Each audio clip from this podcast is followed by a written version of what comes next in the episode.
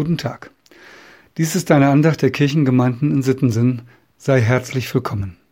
Die Losung für heute, Dienstag, den 4. August, steht im Psalm 26, Vers 12. Ich will den Herrn loben in den Versammlungen.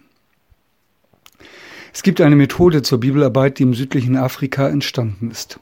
Sie trägt den etwas holprigen Namen Bibel teilen.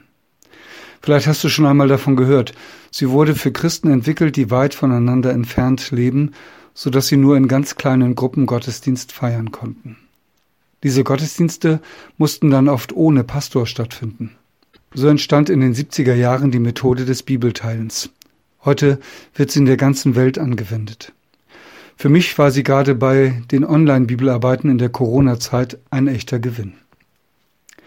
Bei dieser Methode beschäftigt man sich in sieben Schritten mit dem Bibeltext. Nach einem Gebet sind der zweite und dritte Schritt das Lesen des Bibeltextes. Dabei werden dann auch von den Teilnehmern einzelne Sätze oder Wörter vorgelesen, und zwar mehrmals.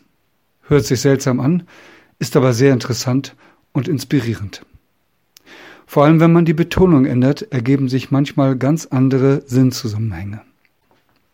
Unser heutiger Losungsvers könnte dann so klingen.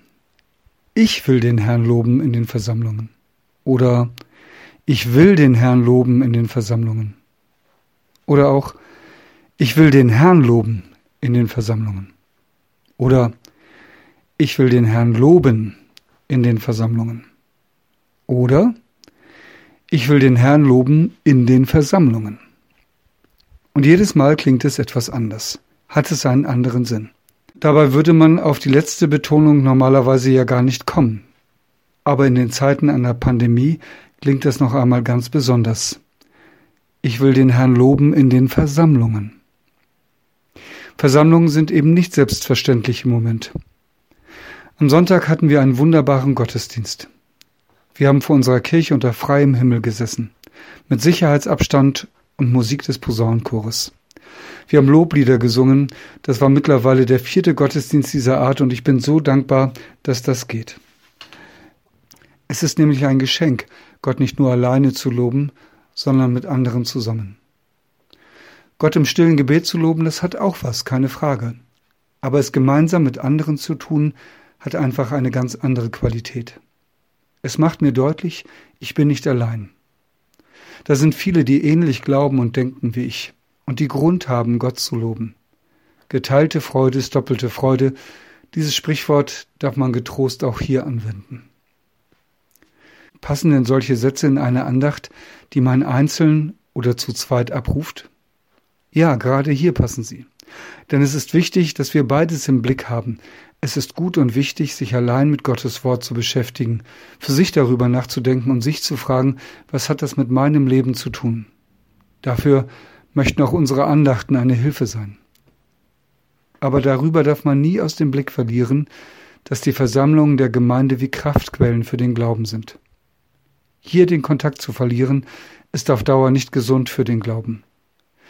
Genau darin sehe ich eine große Gefahr der Pandemie. Und ich kann fast spüren, wie der große Feind Gottes sich die Hände reibt und sich freut, dass wir nicht zusammenkommen können. Tach, doch dann lache ich und denke, zu früh gefreut, Satan. Wir schaffen es trotzdem. Unter freiem Himmel oder mit Masken oder wie auch immer. Wir loben unseren Herrn in den Versammlungen. Denn dazu wurde ja auch die Methode des Bibelteilens erfunden, dass selbst kleine Versammlungen Gott loben können. Was für ein Geschenk. Und nun möchte ich Gott loben mit Worten aus Afrika. Herr, ich werfe meine Freude wie Vögel an den Himmel. Die Nacht ist verflattert und ich freue mich am Licht. Ich bin fröhlich, die Vögel und Engel singen und ich jubiliere auch. Ich fühle meinen Körper und danke. Herr, ich freue mich an der Schöpfung. Und dass du dahinter bist und daneben und davor und darüber und in mir. Die Psalmen singen von deiner Liebe, die Propheten verkündigen sie und wir erfahren sie. Ich werfe meine Freude wie Vögel an den Himmel, jeden Tag machst du. Halleluja. Amen. Mit einem herzlichen Gruß in jedes Haus, Ihr Pastor Andreas Hannemann.